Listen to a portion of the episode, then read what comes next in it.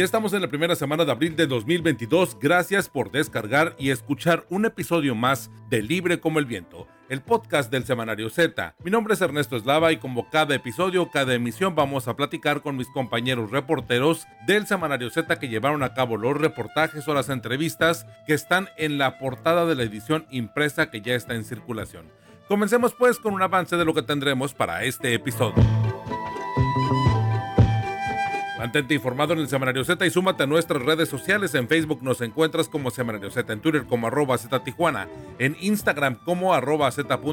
y en TikTok como Semanario Z. También visita ztijuana.com. En la edición 2505 del 1 de abril al 7 de abril del 2022 del Semanario Z tenemos, actualmente hay 84 campamentos de la Guardia Nacional en las zonas más conflictivas de la ciudad de Tijuana en la misión anti-homicida, la mayoría instalados en escuelas en desuso, centros comunitarios y algunos espacios cedidos por la ciudadanía, pero no es suficiente. Militares buscan dónde acampar, duermen en el suelo, es un reportaje que yo les presento y que vamos a compartirlo en este espacio, en este podcast. Víctor Hugo Mejía López, alias El Griego, operador del cártel de Sinaloa en Tijuana, al servicio de los hermanos Arzate, sobrevivió a un ataque armado en Tijuana y huyó a Sonora, donde fue asesinado. El asesinato de El Griego y el mapa criminal actualmente en Tijuana, de Investigaciones Z. Tras la licitación, los seguros de vida contratados para la policía de Ensenada tendrán una vigencia de 8 meses solamente del 25 de abril al 31 de diciembre del 2022. Posteriormente, los agentes de Ensenada quedarán desprotegidos por el municipio. Tampoco fue contemplado el sector de los jubilados. Seguros a medias para los policías de Ensenada. Un trabajo de mi compañera Lorela Lamas. Estás escuchando Libre como el Viento, el podcast del Semanario Z. El asesinato de El Griego y el mapa criminal es el trabajo principal del Semanario Z que ya se encuentra en circulación. Víctor Hugo Mejía López, alias El Griego, operador del cártel de Sinaloa en Tijuana, al servicio de los hermanos Arzate, sobrevivió a un ataque armado en la ciudad de Tijuana y huyó a Sonora, donde fue asesinado.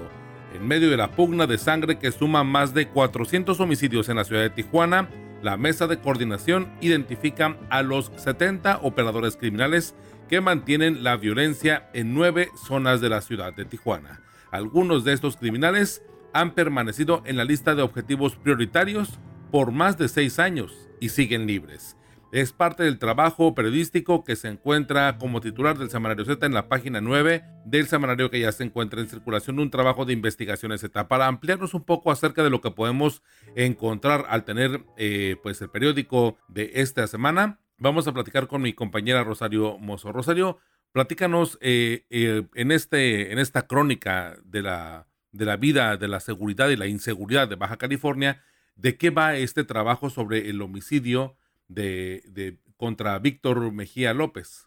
Hola Ernesto, hola a nuestros oyentes. Bueno, es más del seguimiento a otro capítulo de la historia de violencia que se vive en Tijuana, en Baja California, y que ahora estamos compartiendo con Sonora en la colindancia con San Luis Río Colorado. Seguimiento a la pugna por el control territorial y de las rutas del narco que atraviesan el estado y el pleito por la venta de droga en las calles de la ciudad. Enfrentamientos de sangre que en, en los primeros tres meses de este 2021 que ya cerramos hoy, suman 413 muertes violentas en Tijuana y de las cuales 151 se perpetraron solo en el recién concluido mes de marzo. De hecho, apenas el primero de abril amanecimos con cuerpos desmembrados tirados en dos puntos de la ciudad, uno en la colonia Villurrutia y otro en la colonia 3 de octubre, en las que en medio de la impunidad los criminales decidieron lanzar advertencias a las autoridades con escritos en cartulinas, una en contra del secretario de Seguridad de Tijuana, Fernando Sánchez, en la que lo por supuestamente tener tratos con un cártel a través de su hermano y bueno, desfavorecer a los otros, ¿no? Y en el segundo mensaje es en contra del jefe Arturo Ascorbe, al que lo relacionan con actividades delictivas y lo, y lo amenazan de muerte. Rosario, precisamente pues este trabajo habla acerca de, dos temas y uno de ellos es eh, este, este, esta situación, el hecho de pues del operador del homicidio de un operador criminal del cártel de Sinaloa. Eh, sí, eh, eh, como mencionaste hace un momento, el de Víctor Hugo Mejía López, alias el griego, considerado el segundo mando criminal en una amplia zona de Tijuana y Ensenada, en la célula de los hermanos Alfonso y René Arzate, quienes trafican drogas de Ismael El Mayo Zambada. A él lo mataron mientras comía en un restaurante de mariscos en San Luis Río Colorado, Sonora, el sábado 26 de marzo. Traía identificaciones con nombre falso, con direcciones en Rosarito y en Culiacán, Sinaloa. También portaba una pistola 9 milímetros que no alcanzó a usar. Estaba acompañado de su hermano, de su hermano, quien resultó herido, y de una tercera persona a la que no se identificó. Las primeras versiones extraoficiales en el municipio sonorense indicaron que lo habían asesinado porque había traicionado a los hermanos Atzate, sus jefes criminales, y por eso estaba en San Luis Río Colorado, considerado, considerado territorio de los Chapitos. Pero las autoridades baja californianas aún investigan esa hipótesis. De hecho, los policías locales informaron que el griego estaba en la frontera sonorense porque 21 días atrás, el 5 de marzo, un grupo de sicarios ya había intentado asesinarlo en Tijuana, en la colonia Guaycura, donde él residía, pero sobrevivió escondiéndose en una de las casas de, de delegación. Oye, Rosario, y bueno, y en, el, y en el otro aspecto del trabajo periodístico, también se muestra, eh, bueno, diferentes recuadros donde están la identidad de otros presuntos delincuentes e incluso pues con ciertas demarcaciones de cómo es, pues digo, a final de cuentas, lo, bien lo dice el título de, de, de este reportaje, el mapa criminal. Efectivamente, Ernesto, demasiadas caras y nombres de una lista de cientos y cientos. Las autoridades integradas a la Mesa de Coordinación por la Paz y Seguridad hicieron una depuración y más allá o además de los ya conocidos jefes de cárteles o cabecillas de célula, enlistaron una serie de nombres de delincuentes con antecedentes, algunos con órdenes de aprehensión, presuntos criminales con operatividad territorial, pero que además están más tiempo en Tijuana y tienen más posibilidades de ser detenidos si la ciudadanía decide denunciarlos, por eso es que los están se trata de 70 hombres y mujeres que delinquen en nueve zonas de Tijuana que prácticamente incluyen todas las delegaciones de la ciudad. Eh, bueno, esta y más información es la que los lectores podrán encontrar en la edición de Z que ya está en circulación. Así es, Rosario, y bueno, nada más como para hacer eh, o, abonarle un poco a, este, a este mapa completo o a este panorama completo de inseguridad, hay un recuadro que van a poder encontrar después de, de terminar de leer este reportaje en la página 11 precisamente, un trabajo de investigación Z en donde se hace pues el conteo eh, muy breve, pero a final de cuentas eh, conciso en torno a los 407 asesinatos que se han registrado en la ciudad durante este año, durante 2022, y que 53, bueno, pues de estas víctimas eran mujeres. Entonces cabe resaltar este trabajo que, que viene integrado y que a final de cuentas nos da una perspectiva un poco más amplia de cómo va la incidencia delictiva, la incidencia homicida eh, en, en, la ciudad, a sabiendas de que, bueno, hay operativos que pues eh, hemos visto claramente ahora sí que por tierra y por aire, tanto de Guardia Nacional como el Ejército Mexicano, pues buscando precisamente disminuir esta tasa homicida, Rosario. Y buscando a los delincuentes que estamos mostrando en esta edición, Ernesto. Y también, bueno, también eh, vale recordar que el mes de marzo ha sido el más violento en lo que va del año. Así es, y es, es parte de los motivos por los que estos refuerzos, mil refuerzos en menos de, de 10 días que llegaron a, a, la ciudad de Tijuana precisamente para hacer estos patrullajes especiales. Eh, Rosario, pues te agradezco mucho este avance eh, de de, de, este reportaje que se puede encontrar en el semanario Z que ya está en circulación, eh, el, asesin, el, asesinato de El Griego y el mapa criminal. Un reportaje ubicado en la página 9 del semanario Z que ya está en circulación. Muchísimas gracias, Rosario. Nos escuchamos la próxima semana. Ya tienes tu Z, recuerda que cada viernes por la tarde puedes encontrar un episodio nuevo referente a la edición impresa de nuestro semanario con los voceadores. Z, libre como el viento.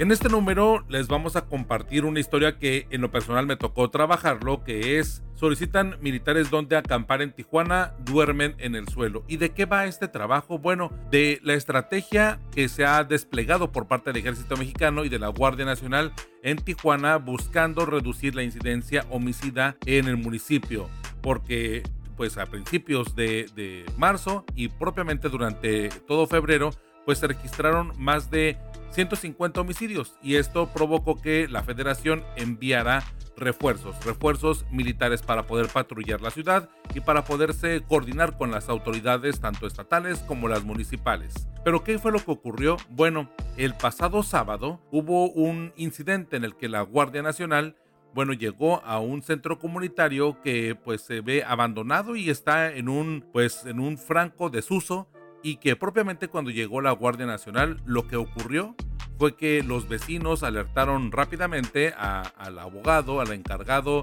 de, de, bueno, al defensor de esta propiedad y al momento de poder platicar con la Guardia Nacional, pues simplemente no les permitieron ingresar, no les permitieron eh, pues gestar ahí un campamento, precisamente que lo ubicaban como una zona estratégica para poder bajar o para poder operar, supervisar y de alguna forma patrullar desde ahí eh, zonas conflictivas de la ciudad de Tijuana.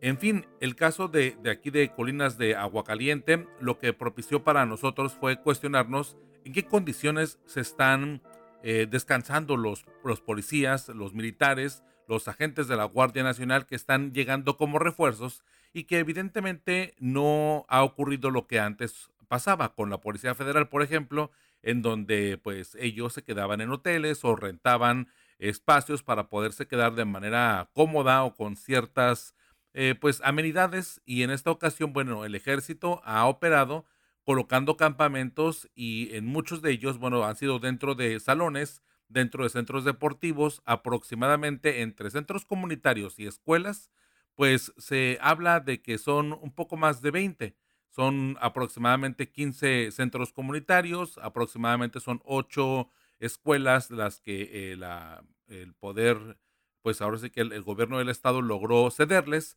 pero bueno, la,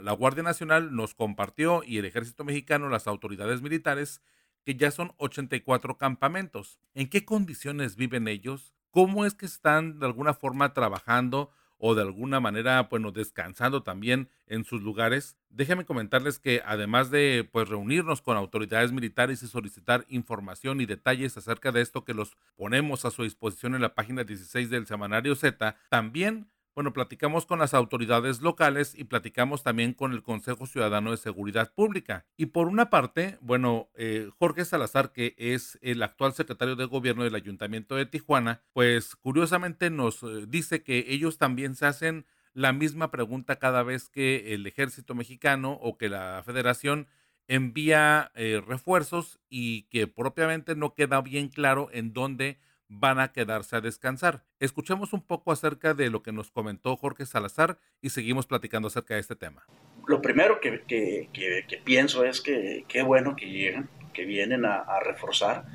este, en, la materia de seguridad. Y, por, y, por, y lo siguiente que pienso es dónde los vamos a instalar. También platicamos con, Roberto Quijano, él es presidente del Consejo Ciudadano de Seguridad Pública, en donde él nos hace pues un análisis de lo que podría estar pasando y de lo, las necesidades que se tienen que cubrir para eh, los refuerzos, para los elementos castrenses, que independientemente de que ellos estén acostumbrados a vivir este sacrificio, por ejemplo, cuando los mandan a misiones que tienen que ser en sierras o en zonas agrestes donde difícilmente encontrarían amenidades básicas como el tema del agua o la electricidad, pues bien, están llegando a una ciudad en donde requieren del apoyo de la ciudadanía y en donde el Consejo Ciudadano de Seguridad Pública, bueno, pues insiste de que estas reuniones de coordinación y en la parte precisamente donde se les de busca eh, las mejores condiciones a los militares para que estén descansando y para que puedan patrullar o estén en óptimas condiciones para poder salir a los operativos, pues tengan las mejores facilidades posibles. Entonces, bueno, pues eh, Roberto Quijano nos hace un análisis pues un poco breve de lo que pudiera hacer estas reuniones y bueno, la forma en la que la sociedad pudiera ayudar a encontrar espacios precisamente en las zonas de interés del ejército mexicano hasta dónde la sociedad puede apoyarlos, ¿sí me explico? O sea, recibiéndolos en sus casas, eh, facilitándoles un espacio, este, creo que para eso es, se necesita una mesa de trabajo, se necesita hacerlo de manera muy, muy seria, muy formal, de manera con mucho compromiso, ¿sí me explico? Y en ese sentido quiero compartir que nosotros como Consejo Ciudadano no hemos sido convocados en ningún momento a estas mesas de trabajo, nunca, nunca se nos ha solicitado participación, intervención, no se nos ha informado a qué vienen, simplemente los vemos en las calles, ¿verdad? Eh, lo cual pues es terrible, eh, te insisto, eh, algunos seguramente tienen alguna necesidad muy particular, ¿no? Que de, por su alguna condición física que tengan, alguien a lo mejor que tiene eh, presión alta, alguna cuestión cardíaca, alguna cuestión de diabetes.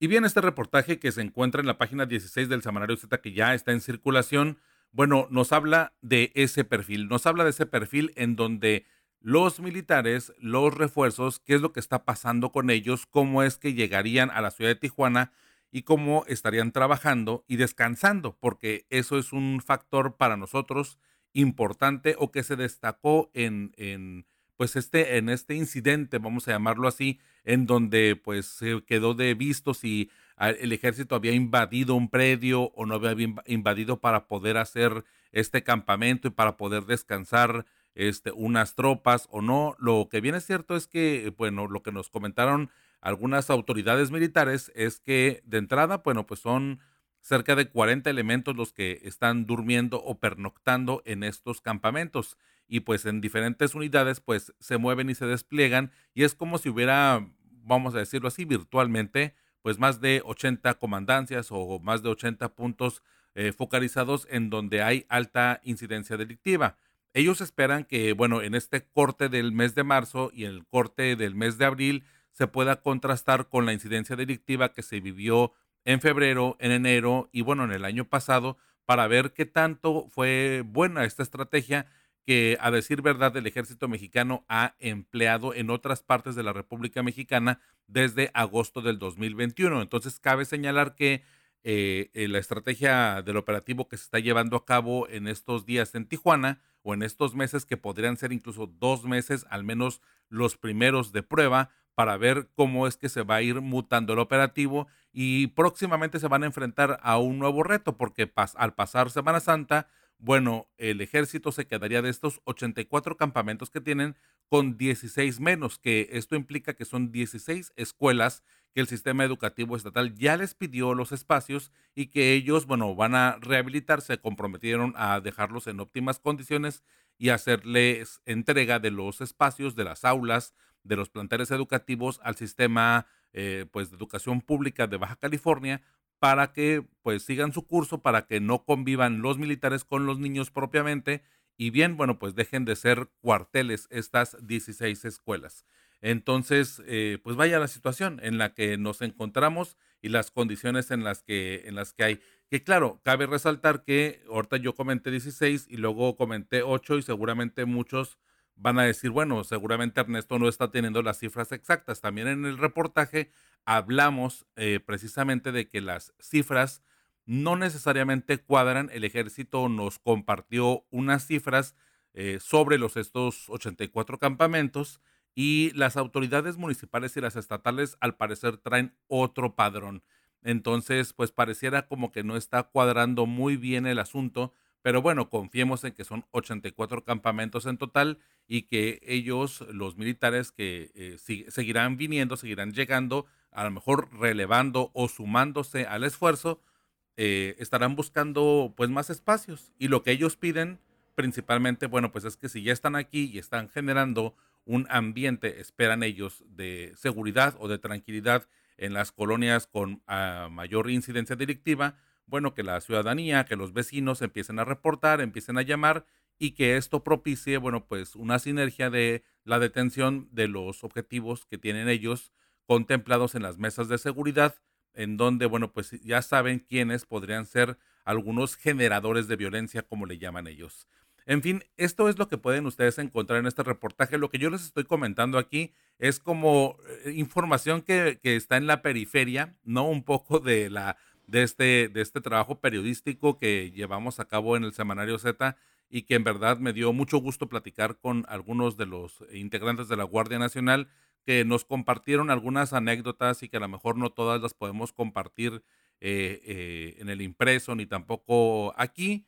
pero sí les puedo decir que algunos, por ejemplo, me decían que añoraban mucho ya que ya pasaron estos dos meses para regresar a sus lugares de origen y comerse unos chiles rellenos. También algunos decían que, bueno, pues que un poco la comida pues no tenía tanto sazón porque pues a final de cuentas entre los mismos compañeros se están turnando para poder, este, pues ahora sí que cocinar, ¿no? algunos les tocará algún día, una semana o tal y a final de cuentas eh, pues no todos tienen estas habilidades o este sazón para poder pues hacer los platillos para poder hacer un arroz, un, pollo, una carne de res este, rica. Entonces, pues bueno, que los platillos de pronto pues carecen de este, de este buen sabor. Este, pero a final de cuentas, bueno, ahí está cubierto este asunto y el, el detalle para poder prosperar y para poder mejorar, pues ellos piden mucho la participación ciudadana. En primera instancia, la participación ciudadana, pues la, la, la, común o lo que podrían esperar es la denuncia, la denuncia eh, directa, ya sea a sus eh, medios en donde ellos van a recibir la denuncia como zona, segunda zona militar o como Guardia Nacional o de forma directa y decir dónde es donde se encuentran, bueno, pues narcotienditas o donde se encuentran los hechos delictivos, donde hay que poner el foco, porque qué mejor que los vecinos para poder señalar este tipo de asuntos. Y en segunda instancia, pues ya sería lo relacionado con la convivencia con la comunidad, ¿no? El hecho de que los niños los saluden, con el hecho de que pues algún comerciante les acerque algún producto como aguas embotelladas, ¿no? O como algún alimento, este, alguien que les invite algo. O sea, la verdad es, es de pronto este tipo de sinergias las que podrían estar esperando para poder sentirse agradecidos e integrados a una comunidad que, bueno, pues, insisto, es un tema de un refuerzo y no todos, bueno, de hecho la mayoría de los mil refuerzos o de los cuatro mil eh, eh, efectivos militares, tanto de Guardia Nacional como del Ejército Mexicano, que se están eh, patrullando la ciudad de Tijuana, no todos son de aquí, algunos, pues, bueno, la mayoría son tanto del estado de Oaxaca, de Guerrero, de Michoacán, incluso del estado de México, algunos, algunos de, también de, la Ciudad de México, de la CDMX. Y en verdad, bueno, pues este tipo de situaciones ya veremos en los próximos números del semanario Z cómo es que han dado resultados, cómo se ha disminuido, cómo ha impactado en la incidencia delictiva, principalmente en la tasa de homicidios, que eso fue lo que se buscó desde un principio. En fin, yo les dejo aquí este, este preámbulo bastante amplio, creo yo. Hemos platicado mucho acerca de esto, pero en verdad, en verdad échenle una leída y este, vean un poco acerca de, de cómo se han registrado los hechos durante las últimas semanas después de que a mediados del mes de marzo, bueno, llegaran estos mil efectivos en tres tandas de dos de 400 y una de 200 efectivos del ejército mexicano a patrullar las calles de la ciudad de Tijuana. Estás escuchando Libre como el Viento, el podcast del Semanario Z. Seguro Medias para Policías en Ensenada es uno de los titulares del Semanario Z que ya se encuentra en circulación. Tras la licitación, los seguros de vida contratados tendrán una vigencia de ocho meses del 25 de abril al 31 de diciembre del 2022. Posteriormente los agentes quedarán desprotegidos. Tampoco fue contemplado el sector jubilado. Es parte de lo que nos dice, de lo que nos adelanta Lorena Lamas en este trabajo periodístico que se encuentra en la página 30 del semanario que ya se encuentra en circulación. Lorena, este, bueno, platícanos de, entrada eh, por qué los seguros a medias, en qué consiste que sea a medias precisamente esta protección para los agentes policíacos de, eh, de la ciudad de Ensenada. Hola, ¿qué tal? Buenos días Ernesto, buenos días a todos. Pues sí, comentarles que la noticia de esta semana ha sido eh, las pólizas de seguro para todos los elementos de la Dirección de Seguridad Pública de Ensenada, ya que desde hace siete años que se les dejó de dar eh, estos, estos seguros de vida eh, y desde entonces ellos han estado reclamando este derecho que está inscrito en la Ley de Seguridad Pública, Ernesto. es un tema recurrente aquí en Ensenada y es un tema recurrente de este sector hacia el gobierno de Armando Ayala Robles, quien no solamente este, ha, hecho varias promesas a este grupo, sino que les prometió que él sí iba a dotar de seguros de vida a sus agentes policíacos. Sin embargo, eh, tras darse cuenta la administración de Ayala Robles que todo el grupo de policías pretendía realizar una manifestación el pasado lunes, lanzaron una eh, un concurso de licitación express, ¿sí? Para, eh, para contratar ya una empresa que les dote de las pólizas de seguro a todo, alrededor de mil seis agentes. Sin embargo, cuando estamos leyendo la licitación, pues nos damos cuenta que no es una cobertura anual, sino una cobertura únicamente por los próximos ocho meses. Y algo muy, muy importante es que la ley también contempla todo este grupo de policías que en su momento ha sido eh, er, o recibe eh, eh, la pensión por parte del Instituto Mexicano del Seguro Social, pero pues también forman parte de la nómina del ayuntamiento finalmente y este, pero pues quedaron excluidos de este de este beneficio, Ernesto. Lorena, ¿y qué es lo que dicen estos, este, pues ahora sí que líderes de los grupos de, policías? ¿Qué es lo que están diciendo dentro de la corporación policíaca? Porque al parecer, bueno, y esta es una afectación común que los ha estado haciendo que pues se cierren filas. Digo, nada más por el puro hecho de que se tome acción ante una amenaza de, de una manifestación y de probablemente, bueno, pronunciamientos un poco más serios, pues evidentemente pues nos hace pensar que este ya es un eh, mal eh, común que pues está homologando al menos y que para todos, bueno, pues es cierto que los policías tienen que tener eh, ciertas protecciones y pues a final de cuentas por su oficio que es de alto riesgo, pues evidentemente tienen que ser algo especializado y también de alta, de alta cobertura, ¿no? Sí, mira, te comento, para, para que puedan conocer las versiones de cada uno, porque tenemos en Ensenada tres diferentes asociaciones de policías. Déjame comentarte que esto solo sucede aquí. Tenemos tres líderes de policías que, como bien lo dijo uno de ellos, Jesús Hernández Vélez de la Asociación de Policías Profesionistas, este, eh, aunque son muy distintas, este, persiguen un mismo fin y eso los ayudó a, a unirse. En este reportaje van a poder leer las versiones de estos, de estos tres dirigentes tanto de Jesús Hernández como de Efraín Ávila, presidente de la Asociación por la Dignificación de Policías, así como de Juan Bosco, que es presidente de la Asociación de Policías de Ensenada, la más grande. Ellos traen este, sus opiniones y se nota que hay una unión precisamente para exigir eh, estos derechos a quién, pues en este caso al Ayuntamiento de Ensenada. Eh, pues vaya la, el, tema y la resolución. Oye, eh, Lorena, y bueno, eh, ¿esto se ve que tenga alguna, alguna solución pronta o, que es parte de las demandas que tienen los policías ahí en Ensenada? Mm, no, no se ve ahorita de entrada una solución pronta, por lo menos, mira, el, el, hecho de que hayan dejado de proporcionar por tanto tiempo el seguro de vida ha generado un rezago muy grande. Tenemos bastantes viudas aquí en Ensenada eh, pues que se han quedado por años sin recibir este dinero, precisamente porque no hay un respaldo de una empresa, ¿no? Que otorgue eh, estas pólizas. Entonces el ayuntamiento se tiene que hacer cargo y tiene que absorber esta deuda con las viudas. Entonces tenemos ese rezago y si a eso le sumas que no van a parar los, este, los policías eh, que forman parte del Instituto Mexicano del Seguro Social hasta también recibir eh, eh, esa protección que por ley les corresponde.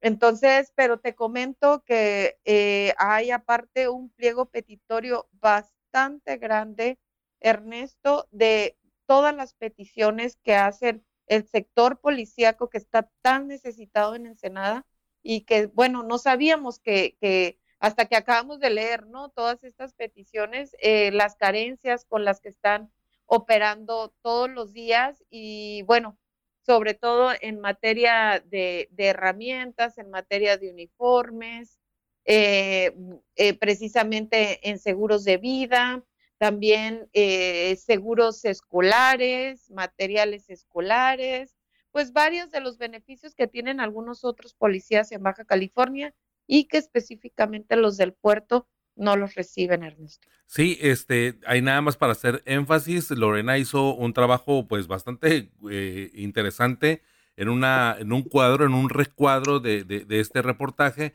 en donde vienen precisamente que este pliego petitorio del que hace mención Lorena, este, de los policías hacia el alcalde Armando Ayala, pues lleva prácticamente un año eh, este, eh, puesto en la mesa. Y aquí vienen las peticiones y el artículo en el que están basadas esas, esos derechos laborales, esos derechos de trabajo y cabe aquí al menos resaltar que hemos trabajado durante algunos eh, meses, algunos números en el semanario Z,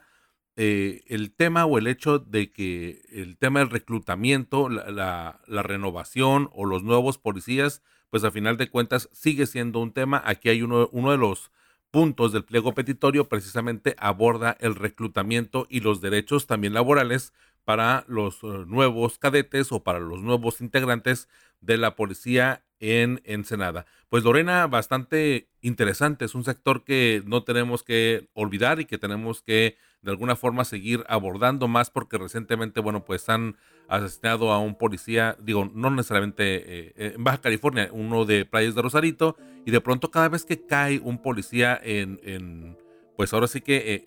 en, en su trabajo, pues en, en, su deber, pues sabemos que de alguna forma parte de los pensamientos que se nos deben de cruzar, pues es qué es lo que va a pasar con su familia, qué es lo que va a pasar con, pues, eh, con los deudos y que no es un trabajo fácil, no es un trabajo que, que, no cualquiera quiere entrarle a este tipo de situaciones del combate a la delincuencia o simplemente, bueno, pues resguardar la seguridad de la comunidad.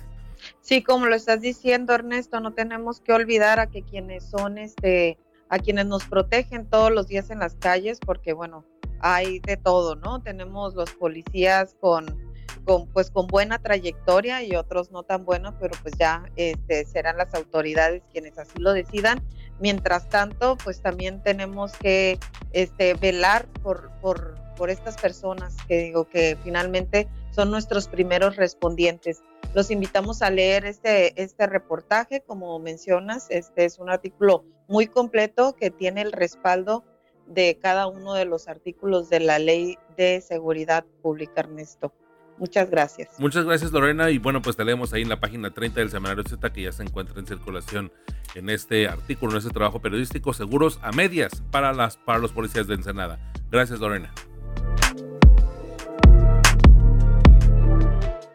Y bien, cada viernes por la tarde puedes descargar un episodio nuevo referente a nuestra edición impresa del Semanario Z. Gracias por acompañarnos, gracias a, mis a mi compañera Lorena Lamas por su participación en este episodio. También gracias a nuestra editora general de información, Rosario Mozo, y a Adriana Navarro Bello y René Blanco, codirectores del Semanario Z, y el valioso apoyo de todo el equipo de periodistas y de personal administrativo del semanario. Mi nombre es Ernesto Eslava y nos me encuentras como arroba Ernesto Eslava en todas las redes sociales y los espero el próximo viernes en Libre como el Viento, el podcast del Semanario Z.